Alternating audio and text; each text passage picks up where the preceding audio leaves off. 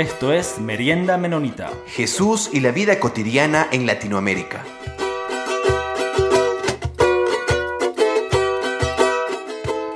Bienvenidos una vez más, queridos y queridas oyentes, a Merienda Menonita. Es un placer estar aquí con ustedes.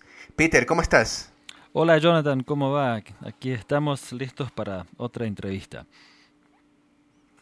Hoy vamos a tener una entrevista sobre un área que tal vez no hemos tocado mucho directamente antes en, eh, en otras entrevistas aquí en Merienda Menonita, que va a ser sobre economía. Específicamente vamos a hablar también de Ecuador y lo que está pasando ahora en Ecuador en la parte política. Y para hacer esto hemos invitado a Héctor Valente. Él es de Chimborazo, aunque ahora se encuentra radicado en Quito. Entonces le doy la bienvenida a Héctor Valente y le voy a pedir por favor si él se puede presentar.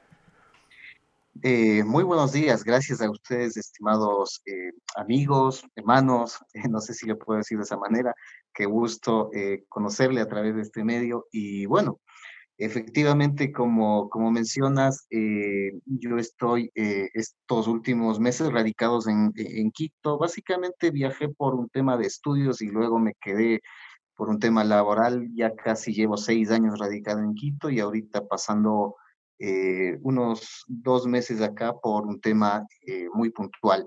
Eh, bueno, eh, como eh, comentabas, mi nombre es Héctor Valente, soy economista, me gradué acá en la Universidad Nacional de Chimborazo e hice un posgrado en Economía Social acá en el Instituto de Altos Estudios Nacionales de, en Quito. Entonces, sí, y justamente vengo de una... De, de, un sector que creo que la mayoría conoce, eh, le llaman, ¿no es cierto?, acá la nacionalidad Puruá, eh, soy indígena y bueno, eh, también estudié un poco de teología, aunque no terminé la teología, estoy tratando de retomar estos años a ver si es que un poco termina ese tema también. Pero sí, mi campo laboral más que todo se ha, eh, ha girado básicamente en el sector público. Ese ha sido mi campo y ese es el campo que me ha fascinado toda la vida. Justamente eh, hay una área específica que me, que me ha motivado siempre, que es la macroeconomía. Entonces, a partir de esa, eh, de esa inclinación que yo siempre tuve y siempre me propuse trabajar en temas públicos, entonces he pasado en, eh, por varios ministerios, la Contraloría General del Estado, en el Ministerio Coordinador de la Producción, ahora mismo en la vicepresidencia, un poco eh, coordinando el tema eh, del gabinete económico productivo eh, en estos últimos en estos últimos en estos últimos días. Eso, mi estimado. Gracias Héctor por estar aquí, aceptar nuestra invitación al programa. quiero comenzar un poco con algunas preguntas en general, porque nosotros no, tal vez no sepamos mucho de economía, pero hay ciertas ideas que están rondando ahí sobre economía, sobre todo ahora que tenemos, manejamos las redes sociales y que escuchamos ciertos medios que no son los tradicionales, ciertos, eh, ciertas ideas que están ahí presentes. Eh, y quiero saber si es tanto así como a veces eh, el pueblo las está entendiendo. en nuestra América, ese escrito bien famoso escrito por José Martí, el escritor y político peruano, él dice, injértese en nuestras repúblicas el mundo, pero el tronco ha de ser el de nuestras repúblicas.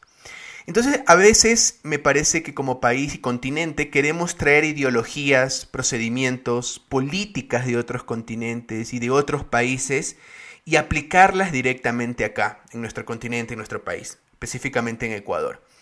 Y a veces también eh, esa es la impresión por lo menos que yo tengo, que algunos quieren presentar la economía como algo neutral, objetivo, universal y meramente técnico, algo casi como matemático. Entonces el pasado, el, desarrollo histórico de, de la economía lo ven como algo irrelevante, secundario. Lo importante es construir un modelo matemático a histórico que se adecue al presente.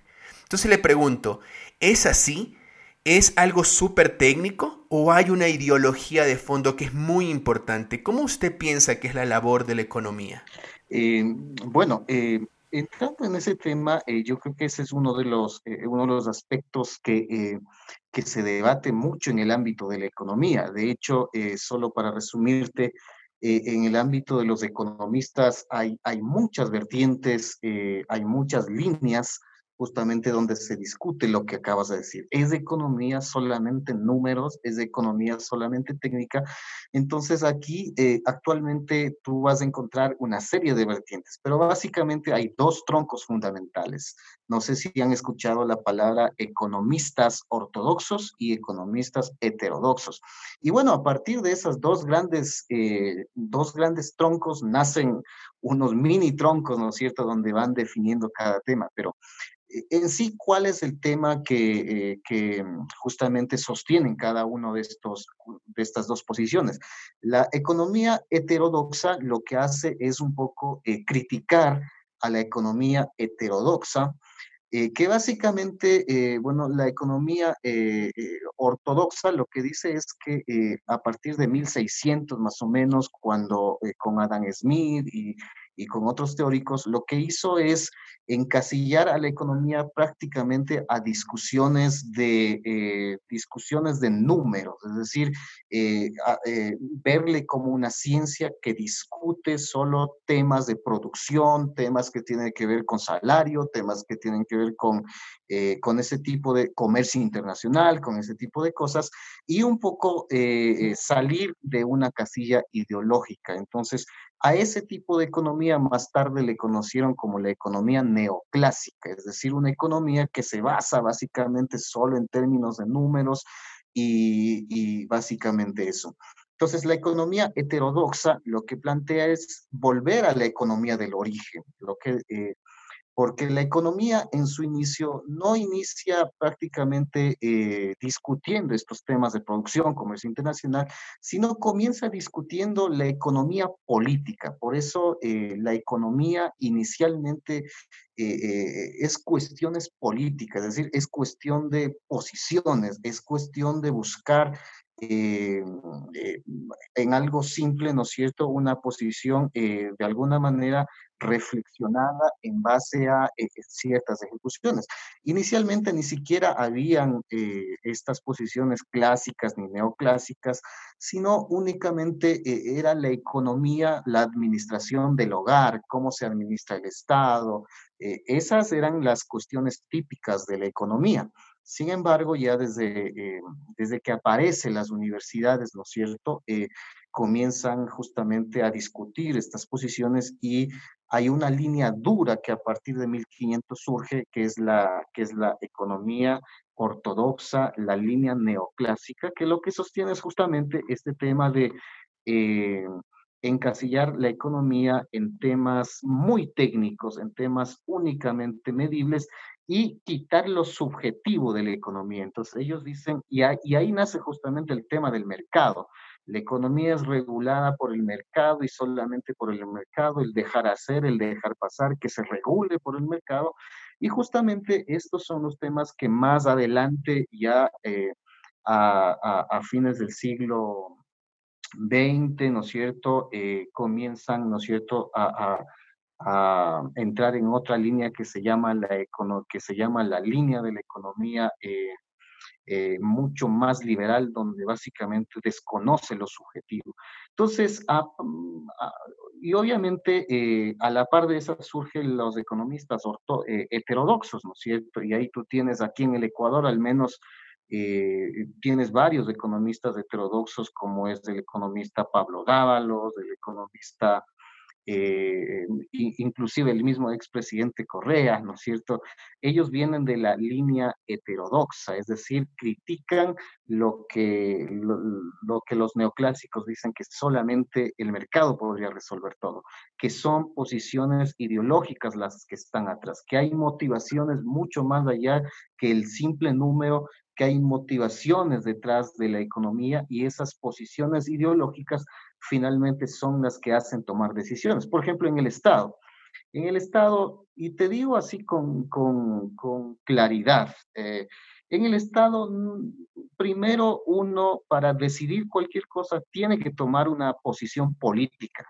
Y a partir de esa posición política, tú revisas los números y ves si es que el número respalda lo que tú vas a hacer.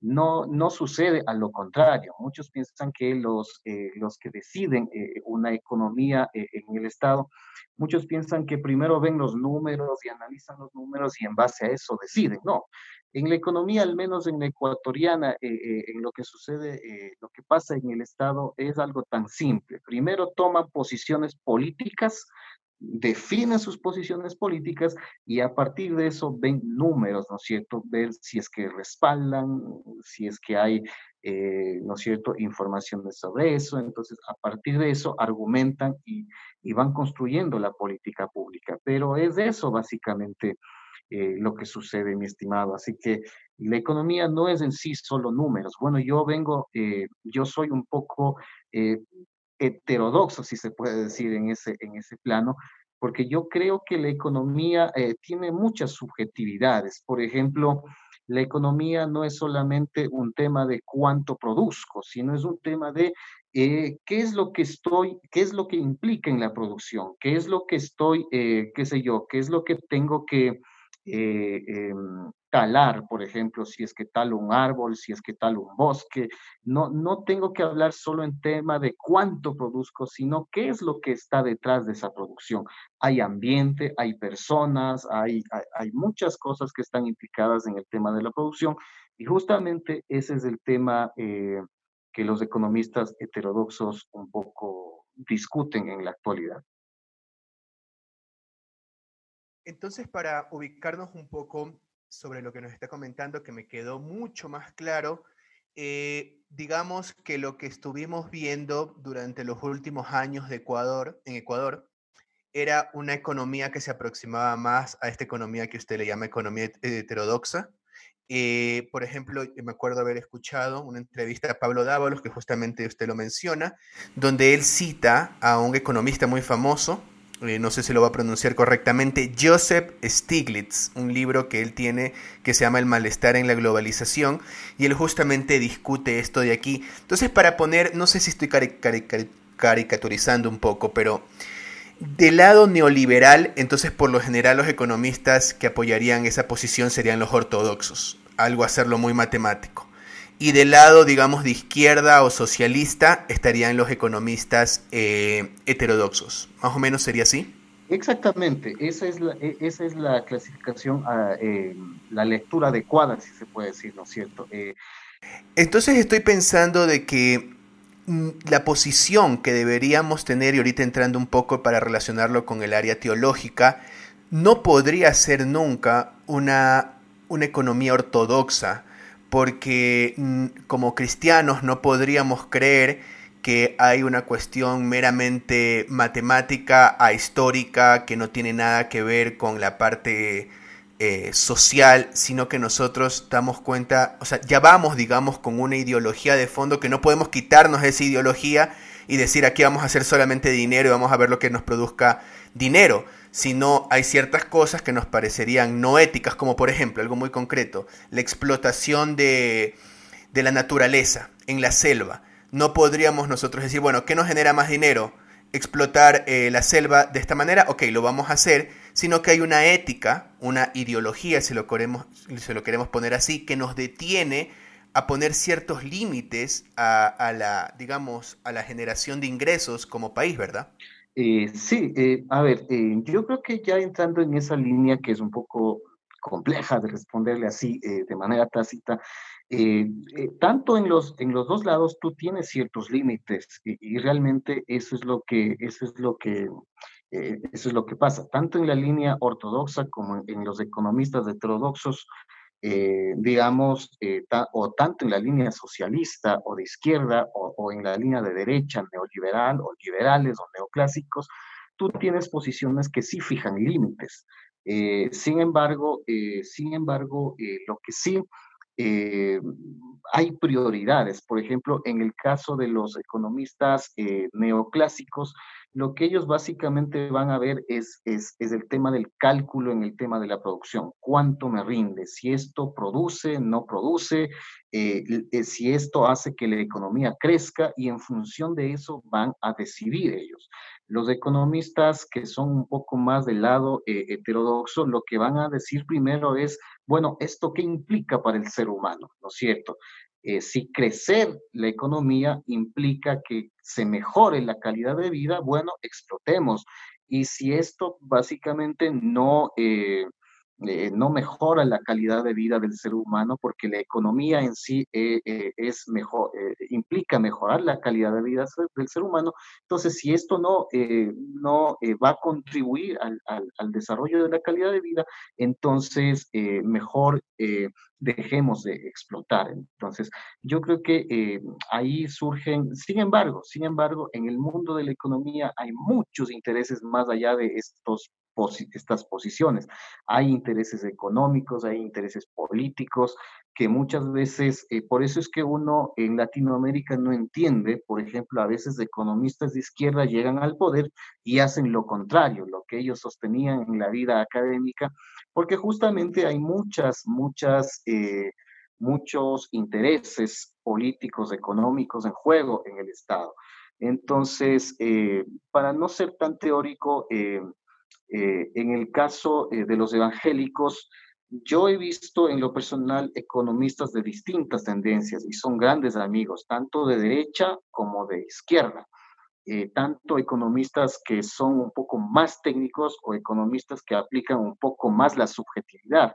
Entonces, yo diría que en el caso de la economía, ninguna de las dos tendencias niegan que, que hay que olvidar lo histórico. E, es decir, eh, siempre la historia nos enseña, eh, al, menos en la economía, siempre estamos viendo lo histórico, qué es lo que sucedió antes, qué es lo que sucedió, ¿no es cierto? ¿Cuál es la tendencia histórica? ¿Qué nos dicen los datos en términos de pobreza, en términos de producción, en términos de inflación, en, muchos indicadores, ¿qué nos dicen? Y en base a eso, ¿qué es lo que vamos a decidir, ¿no es cierto? Hay una línea base, hay una línea que hay que revisar y en base a eso tomar decisiones.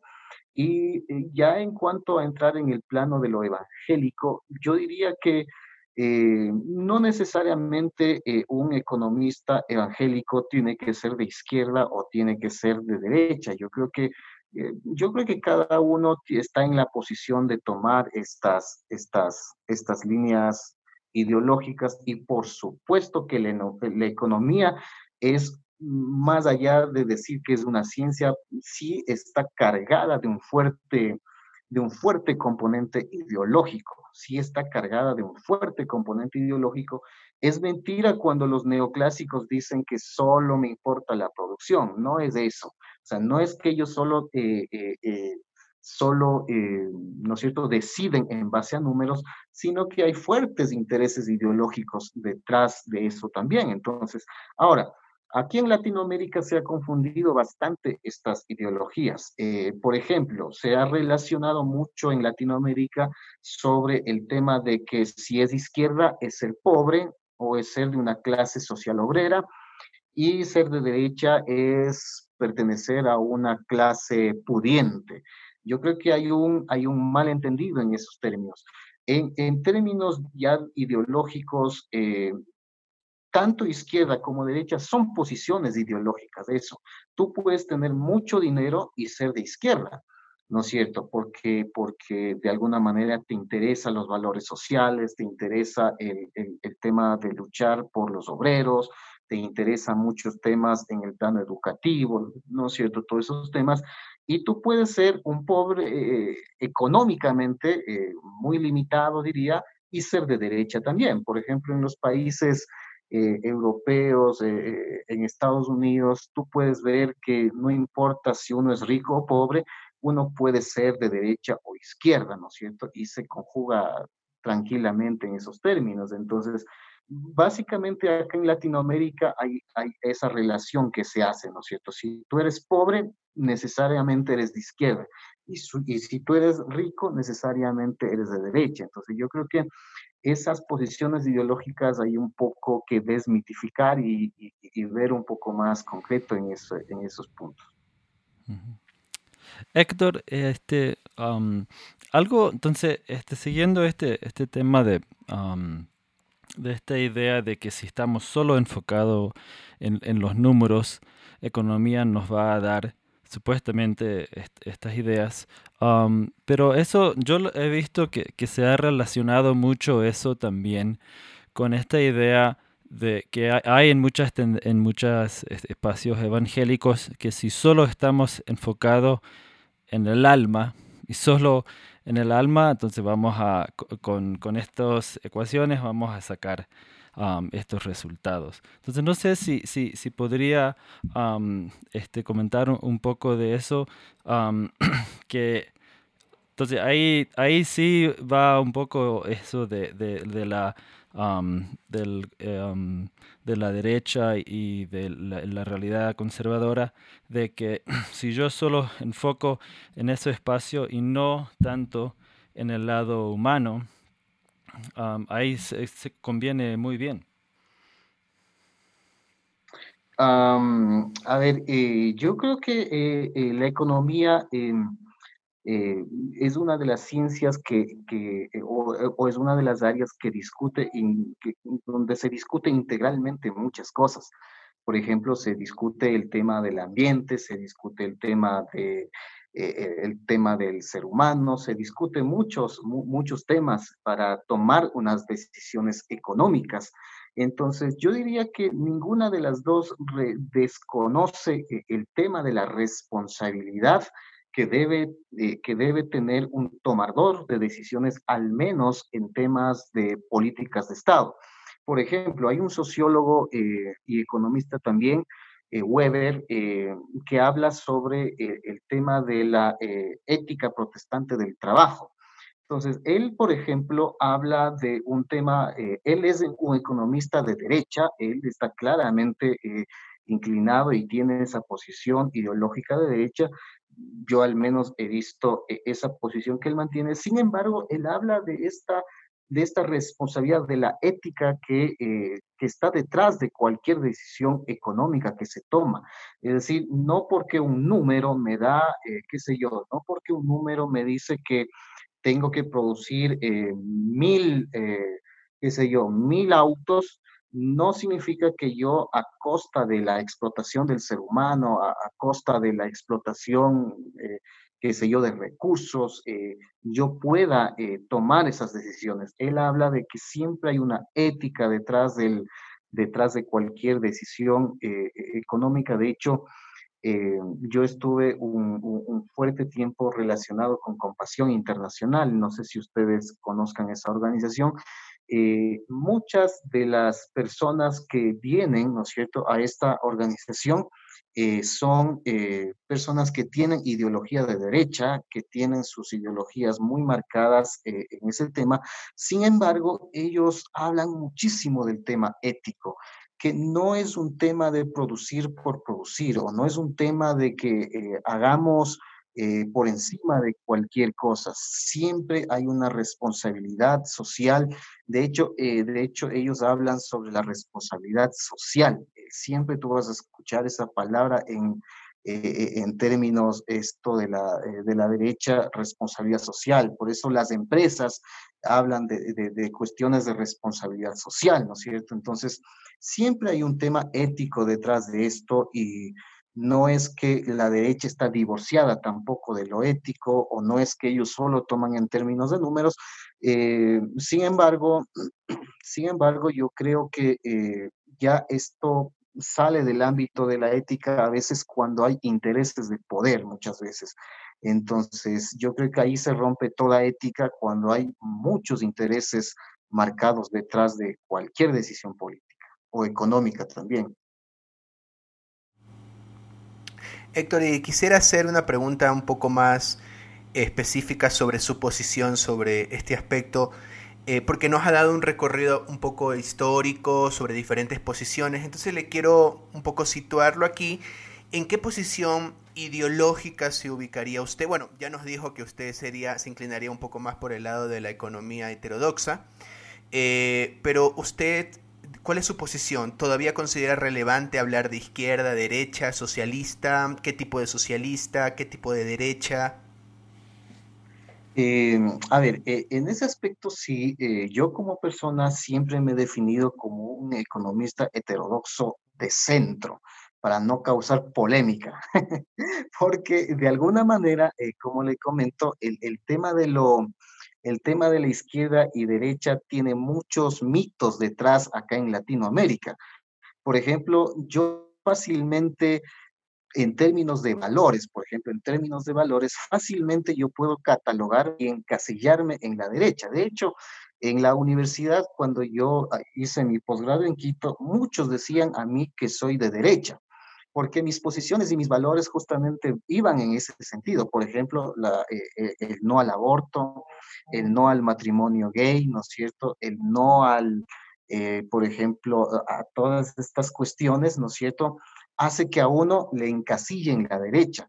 Y por otras razones, que por ejemplo, el término de la responsabilidad social, el tema de de, por ejemplo, de, eh, de, la lucha por los obreros y todas esas cuestiones que, eh, solo por citarle un ejemplo, eh, ¿no es cierto?, fácilmente nos ubicaría en el lado de la, de la izquierda. Entonces, para no polemizar, yo siempre he dicho, yo soy un economista heterodoxo, que no me importa solo los números, sino también muchas cuestiones sociales que están implicadas en una decisión económica pero me he definido como de centro, es decir, ni alineado tanto a la izquierda ni alineado a la derecha. Por eso muchos nos dicen, a los que estamos alineados en el centro, nos dicen eh, tibios, que ni eres...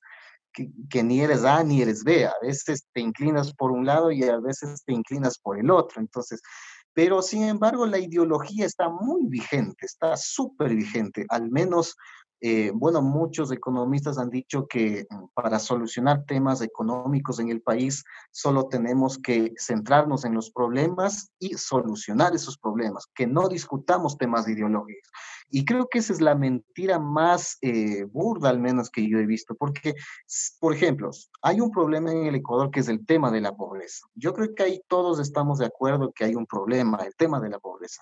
Sin embargo, ya a la hora de tomar decisiones, sí hay posiciones ideológicas, porque eh, hay una gran pregunta que el tomador de decisión de política tiene que decidir. ¿Cómo resuelvo esa pobreza? ¿No es cierto? Hay muchos economistas eh, ortodoxos que van a decir, muy bien, eh, solucionemos el tema de la pobreza. Eh, para eso bajemos el salario de todos los trabajadores y así con un mínimo salario habrá trabajo, ¿no es cierto?, para todos, eh, inclusive para los que hoy están desempleados. Por ejemplo, si hoy el salario básico, digamos un ejemplo, está en 400, bajémosle a 150, ¿no es cierto? Así toda la empresa podrá pagar 150 a todos los que ahora están desempleados y todos van a estar con un trabajo. Eh, pero hay otra, otro economista de la izquierda dirá, pero ¿Cómo vamos a crear un empleo precario? Lo que tenemos que crear es un empleo que no solamente eh, tenga, ¿no es cierto?, ocupado al ser humano, sino que eh, ese empleo dignifique la vida del ser humano, que ese salario permita acceder a educación, que permita acceder a, a bienes por eso hoy, al menos desde la línea heterodoxa, se plantea a, cuestiones, por ejemplo, como educación, salud, eh, que sean derechos, derechos del ser humano. No importa si uno es pobre o si es rico, más allá de todo esto, esto tiene que ser un derecho del ser humano. Tiene que acceder a una buena educación y a buena salud, ¿no es cierto? Y aquí, eh, lamentablemente, eh, en el país, en el Ecuador, aún estamos discutiendo esos temas de si la salud tiene que ser para todos, de que si la educación tiene que ser para todos, cuando en otros países esas discusiones ya han terminado, ¿no es cierto? Por ejemplo, si usted ve los países noruegos, por ejemplo, los países nórdicos, yo no he tenido la oportunidad de viajar, pero al menos los amigos que me han contado, los que han estado por allá, me han dicho que allá un, eh, allá prácticamente todos acceden a una educación pública y es de calidad, ¿no es cierto? Ahora, si uno decide si quiere pagar una educación, digamos, en Suiza, una educación cara, y es cuestión de cada quien, pero finalmente el Estado te ofrece una buena educación y te ofrece una, eh, una salud de calidad donde todos puedan acceder. Entonces, eh, en base a esos términos, yo creo que eh, al menos en Ecuador en estos últimos tiempos se ha avanzado. De hecho, nosotros tenemos una,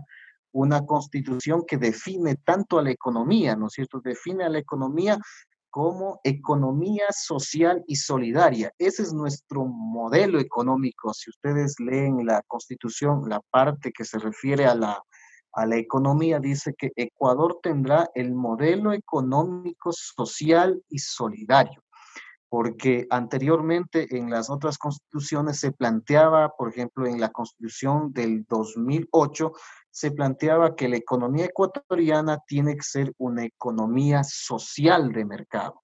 Eh, eh, por ejemplo, ahora con la constitución del, eh, perdón, del 98, la constitución del 98 planteaba como una economía social de mercado y la de 2008 plantea, ¿no es cierto?, una economía social y solidaria, que básicamente no es una economía que tiene que estar preocupada por solo producir más, sino que el centro de la economía tiene que ser el ser humano. Eso dice la Constitución. Entonces, ahora, eso dice la Constitución, pero lamentablemente no se ha avanzado mucho en la implementación de esto. De, hecho, de hecho, la Constitución te garantiza, por ejemplo, que tú puedes en cuestiones de crisis, cuando hay una crisis, hay una convulsión social como la que estamos viviendo en estos momentos por la crisis del COVID, la constitución dice, tú puedes optimizar en todos los lados, de hecho puedes reducir en todos los lados, menos en educación y salud. Esas dos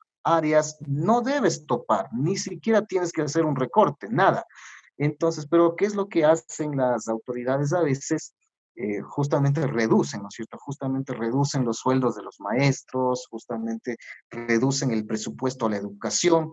Entonces, eh, estos son lamentablemente las, las cuestiones que más allá de lo que esté escrito, a veces priman, como les decía antes, muchos intereses políticos o económicos y no respetan lo que justamente está escrito. Entonces, imagínense hoy que estamos en crisis, ¿no es cierto?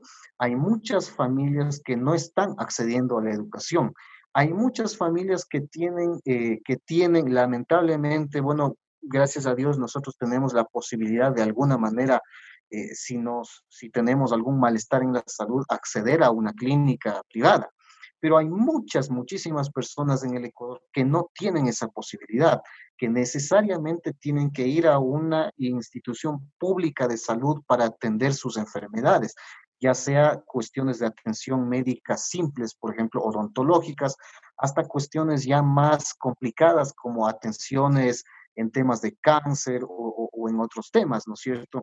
Y estas familias, cuando reduce el presupuesto del Estado, lamentablemente no tienen acceso y se quedan sin atenciones médicas. Y eso es lo que lamentablemente está pasando en el país. Y creo que eso eh, eso para completar esta parte, mi estimado Peter.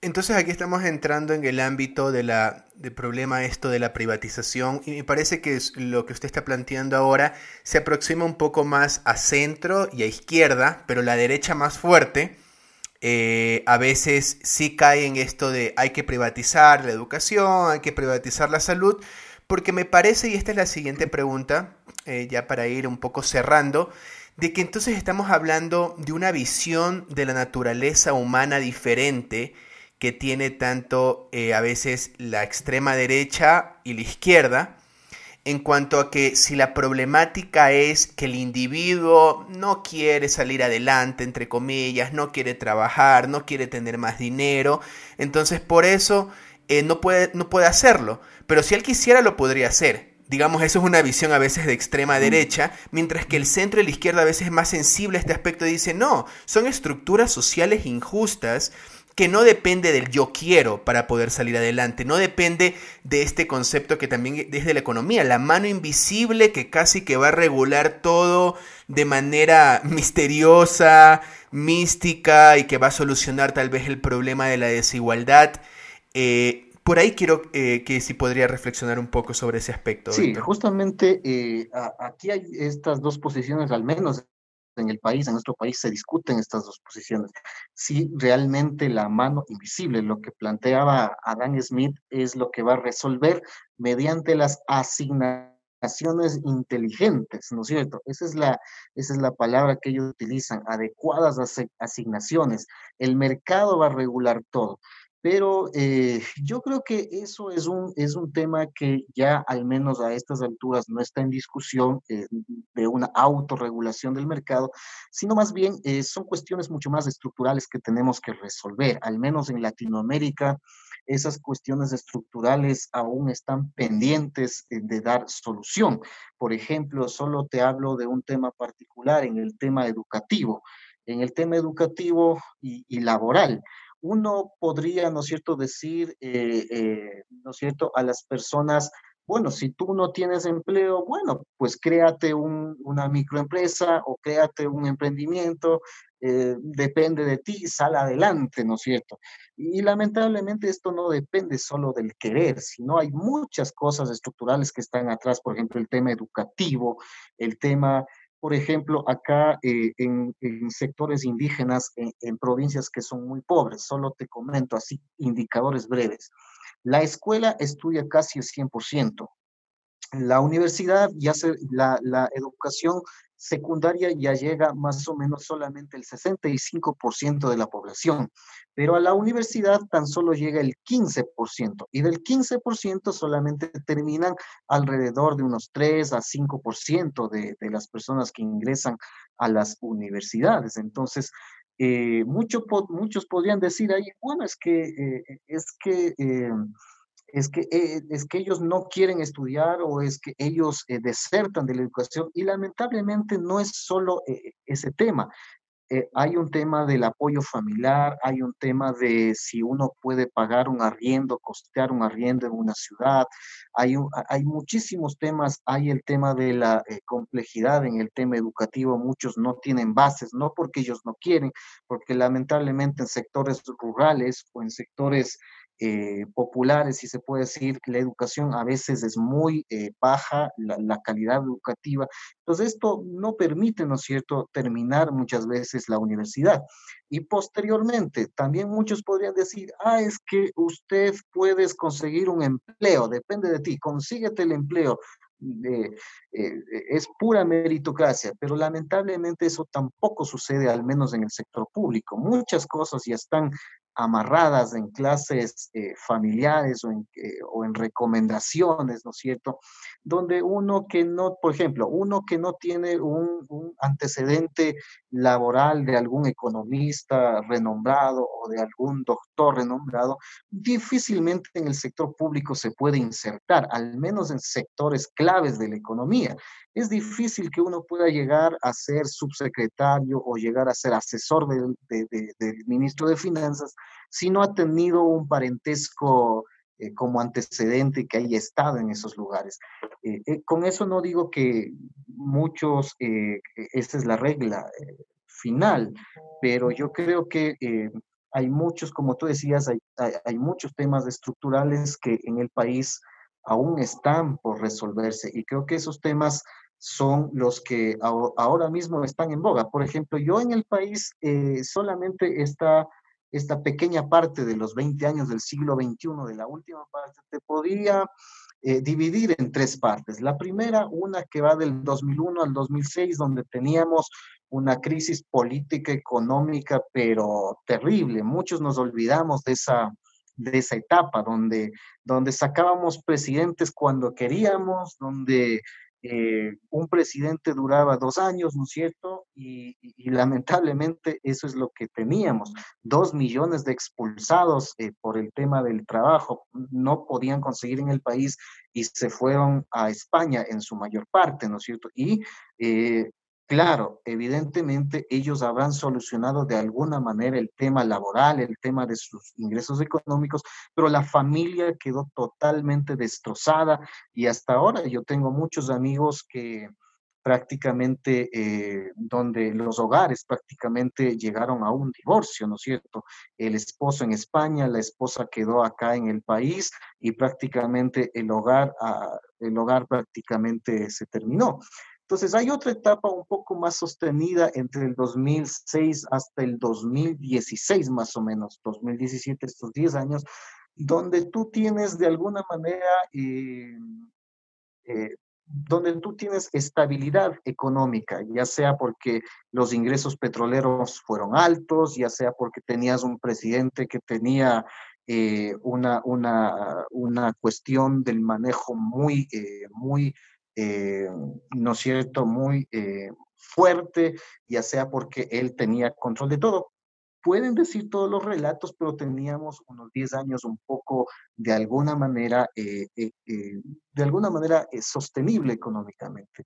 Pero nuevamente llegamos desde el 2016, 2017, acá la fecha donde prácticamente los recursos han disminuido y estamos en una etapa donde, bueno, prácticamente ahora si tú revisas no tienes un horizonte y ese es el peor problema que nosotros tenemos como país.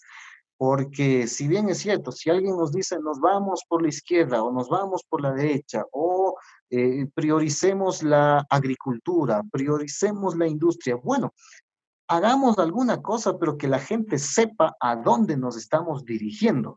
Y lamentablemente ese es el, ese es el tema que un poco ha, ha, tenido complejidad este, estos últimos tiempos en términos de definir hacia dónde vamos, cuáles son las cosas que queremos solucionar, prioricemos. Bueno, ahora que no hay plata, la palabra adecuada es priorizar.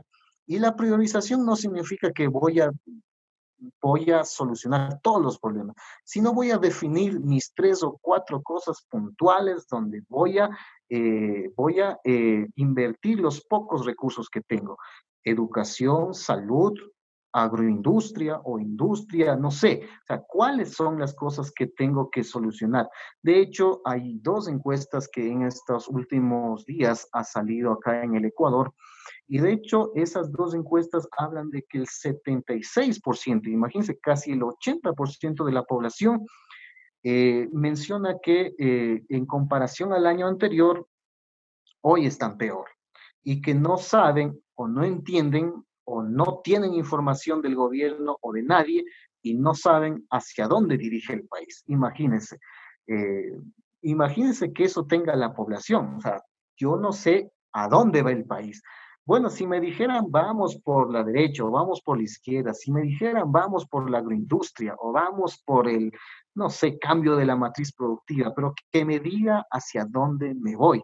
Y yo creo que eso es lo que eh, salta a un segundo, a una segunda, a un segundo problema muy grave que tenemos en el país, que es la falta de eh, de, credibilidad en la palabra de un presidente, del que dirige el país.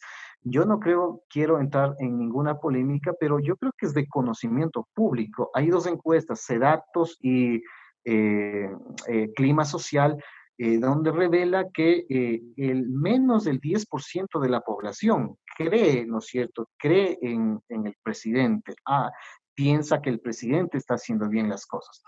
Pero lo otro es muy lamentable cuántas personas en el país creen en la palabra del presidente, creen que lo que el presidente está diciendo es certero y que, bueno, y eso es lo que va a pasar, ¿no es cierto? Y, cuántas son las personas que creen en la credibilidad de la palabra del presidente? Son apenas el 5% de la población. Entonces, cuando hay estos problemas, ¿no es cierto?, se genera una convulsión social donde nadie cree en el Estado, donde, eh, no sé si te acuerdas, eh, en el año 2006, eh, nosotros, incluido yo, porque yo era estudiante universitario en ese tiempo, yo escuchaba que los políticos y los líderes sociales decían, fuera todos, aquí no queremos saber nada de nadie, ni, ni de izquierda ni de derecha, fuera todos y fundemos un Ecuador. Y ahí, y ahí es donde nace Rafael Correa. No es que Rafael Correa nace de un tema donde donde todo estaba bonito, que el país marchaba bien, que el país tenía una,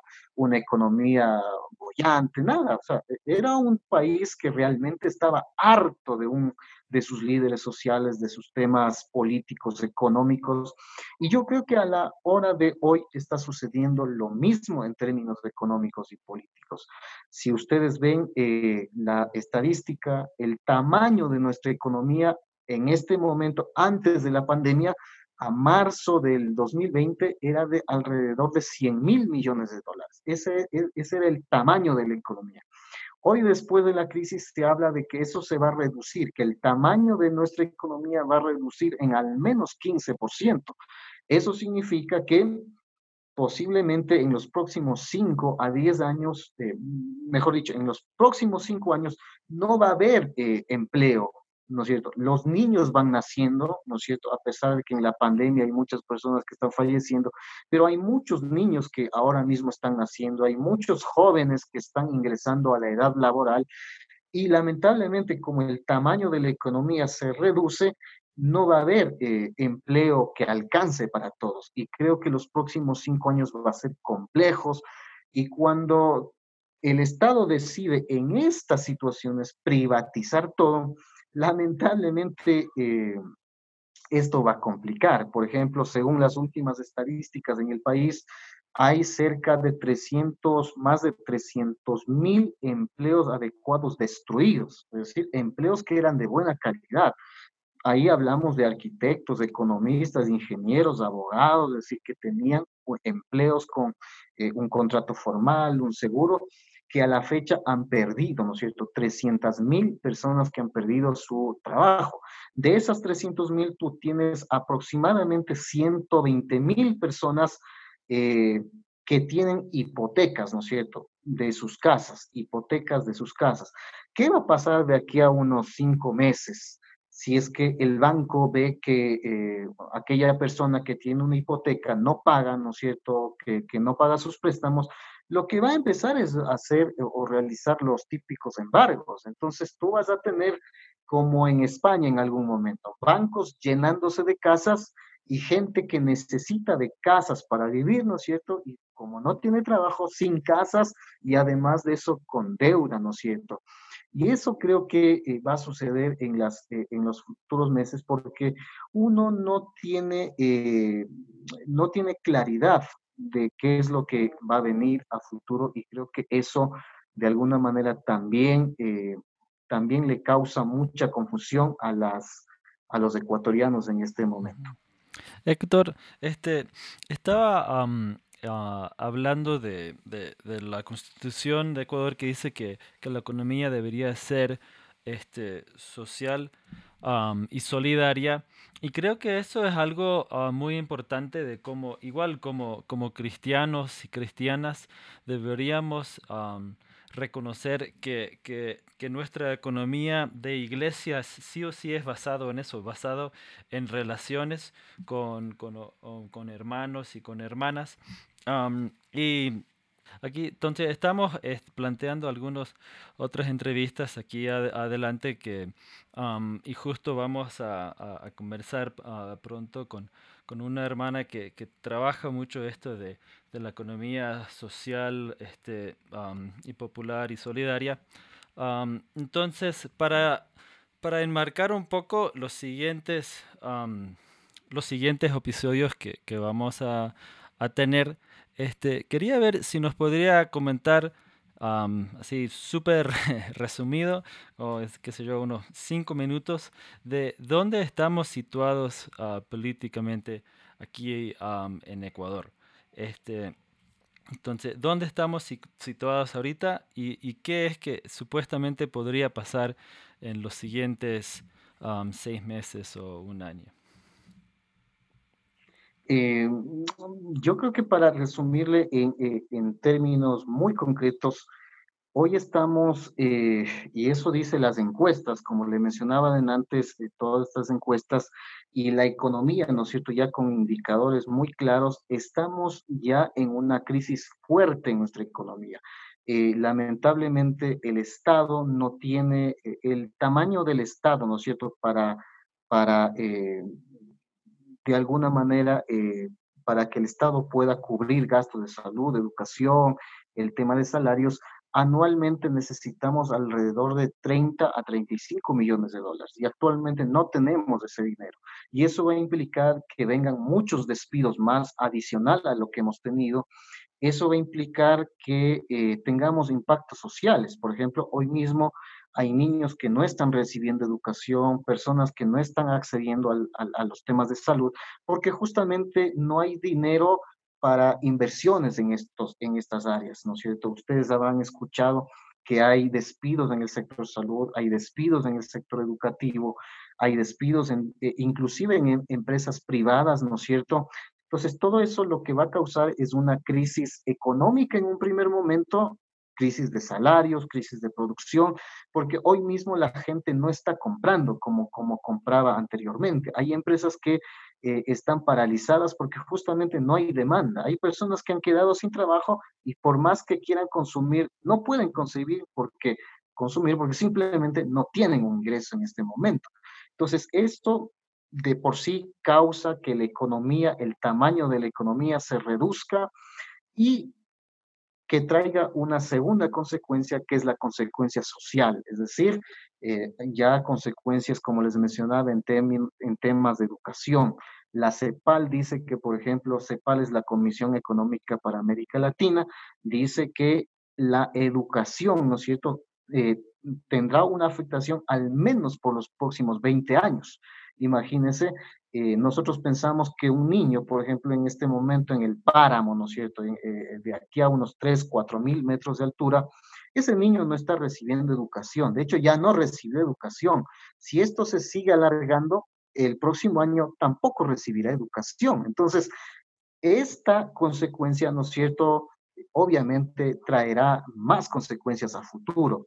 Lo mismo va a suceder en el tema de la salud. Claro, para muchos, por ejemplo, que una eh, persona embarazada, que una señora embarazada no se vaya a, a, un centro de salud, posiblemente para muchos puede ser, bueno, aquí no pasa nada. Pero imagínense para el control de esa embarazada, para el niño que viene en el camino. De hecho, los niños en este momento, por la saturación de los, de los sistemas públicos, en los sectores rurales al menos, no están recibiendo las vacunas correspondientes. Entonces, todo esto va a implicar costos sociales. Y si a esto sumamos que el Estado no va a invertir, sino mejor va a reducir el presupuesto, imagínense las consecuencias sociales que va a venir.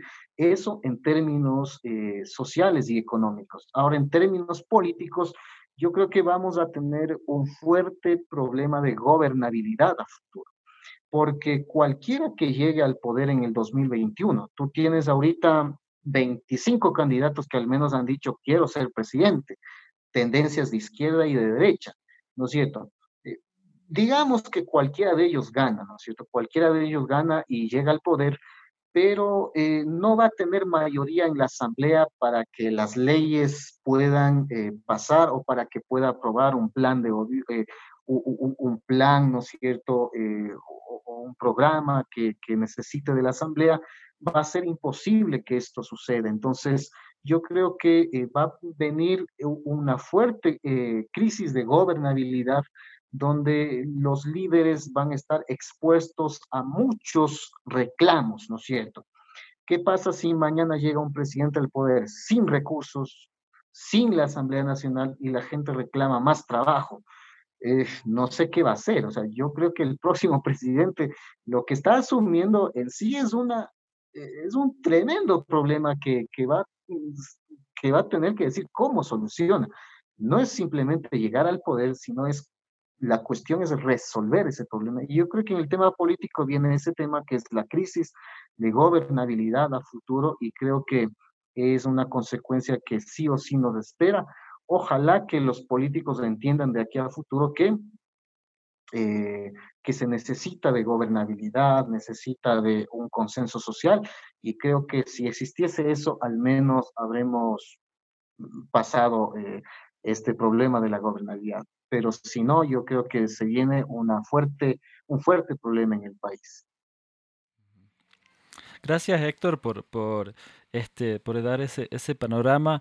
Este, creo que es entonces, sí o sí, como, como, como nación aquí en Ecuador y también creo que como, como región este, en Latinoamérica, hay muchos retos este, que, que, vemos adelante, pero este, a la vez creo que desde, desde la iglesia y desde el, el Evangelio y el mensaje que, Jesús da para extender la mano al, al, otro, sí o sí ahí tenemos muchos, este, bueno, tenemos, hay, siempre hay esa esperanza y que como hermanos y hermanas sí o sí este, podemos este, sacar ideas y ver cómo, cómo ir este, adelante. Jonathan, ¿sé algo para, para cerrar?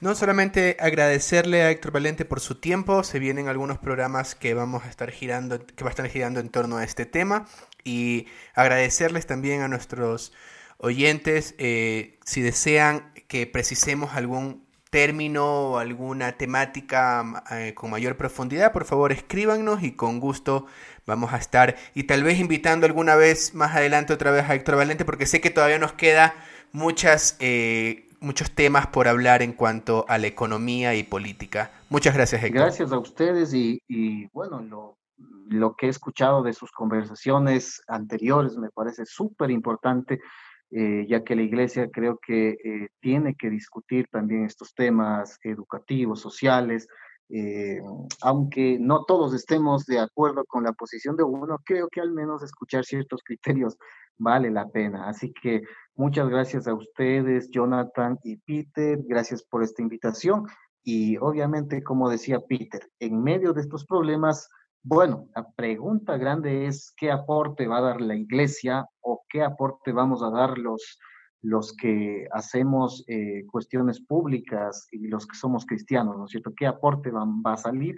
Y creo que esos son temas pendientes que aún tenemos que seguir discutiendo eh, eh, en las iglesias o en los grupos de trabajo. Así que muchísimas gracias y un buen día para todos ustedes. Muchas gracias a todos y todas por escucharnos y muchas gracias a la Red Menonita de Misión y a la revista Anabaptist World por dar este espacio. Los comentarios vertidos en este programa no representan necesariamente la opinión de Merienda Menonita, la Red Menonita de Misión y de Mennonite. Esto fue Merienda Menonita. Siempre estamos atentos a sus opiniones y preguntas y nos pueden escribir al info arroba meriendamenonita.com.